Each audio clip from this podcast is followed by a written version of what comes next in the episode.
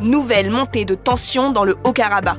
Cette région, revendiquée par l'Arménie et l'Azerbaïdjan, est en conflit depuis plusieurs décennies. Mais cette semaine, les affrontements armés ont repris.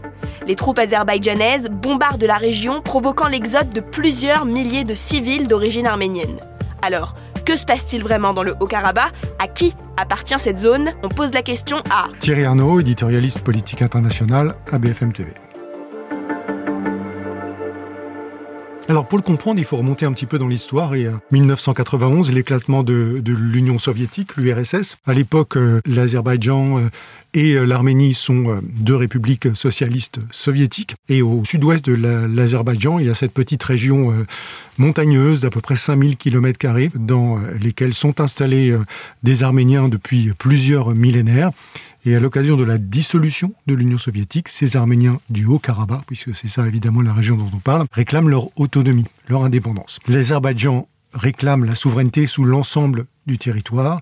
Et c'est là que démarre un conflit euh, qui dure jusqu'à euh, aujourd'hui. Dès 1991, euh, des dizaines de milliers de morts. On arrive plus ou moins à un cessez-le-feu en 1994. Mais en permanence, ces relations sont restées tendues, belliqueuses. Ça a culminé en 2020 avec un nouveau conflit qui a fait plusieurs milliers de morts, 6500 morts en l'espace de quelques semaines. Et là, c'est l'intervention de la Russie, en l'occurrence, qui permet de mettre fin au, conflit. La tension ne se relâche que très superficiellement, puis ça a repris ces dernières semaines, avec pour résultat cette fois, semble-t-il, plus définitif, que euh, les leaders arméniens de cette région qui continuaient de réclamer leur autonomie ont été contraints de déposer les armes, ont négocié des conditions euh, de paix, mais crient aujourd'hui à, l'injustice et au nettoyage ethnique. Vous l'avez dit, le dernier affrontement armé date de 2020 environ. Comment expliquer cette récente montée de tensions Les tensions, elles ont été euh, permanentes en, réalité. Et il y a des moments où ça déborde. Ça a débordé en septembre de l'année dernière.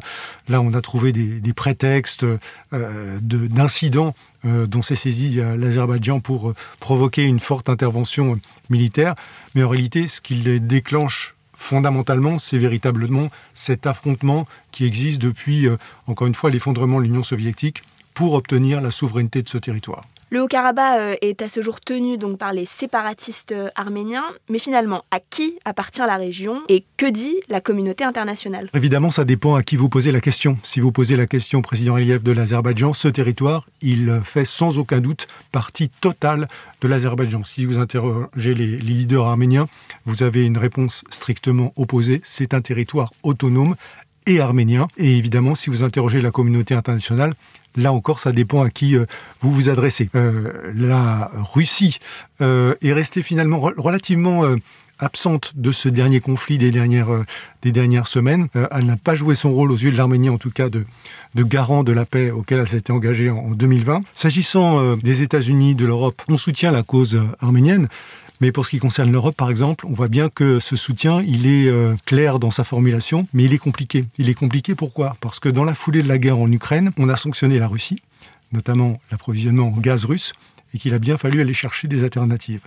Où est-on allé les chercher? Bien notamment en Azerbaïdjan. Et on a passé l'an dernier un contrat avec l'Azerbaïdjan pour doubler les importations de gaz en Europe. On a signé également quelques mois plus tard un accord permettant la fourniture par l'Azerbaïdjan d'électricité à l'Union européenne.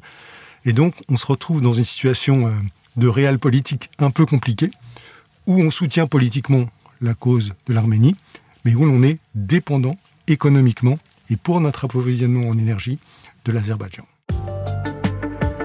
Merci d'avoir écouté la question info. Tous les jours, une nouvelle question et de nouvelles réponses. Vous pouvez retrouver ce podcast sur bfmtv.com et sur toutes les plateformes d'écoute. À bientôt!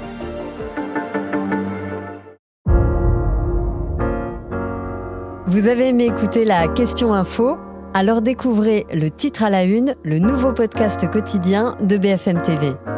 Les grands récits de l'actualité, des témoignages intimes, c'est tous les soirs sur vos plateformes préférées. À bientôt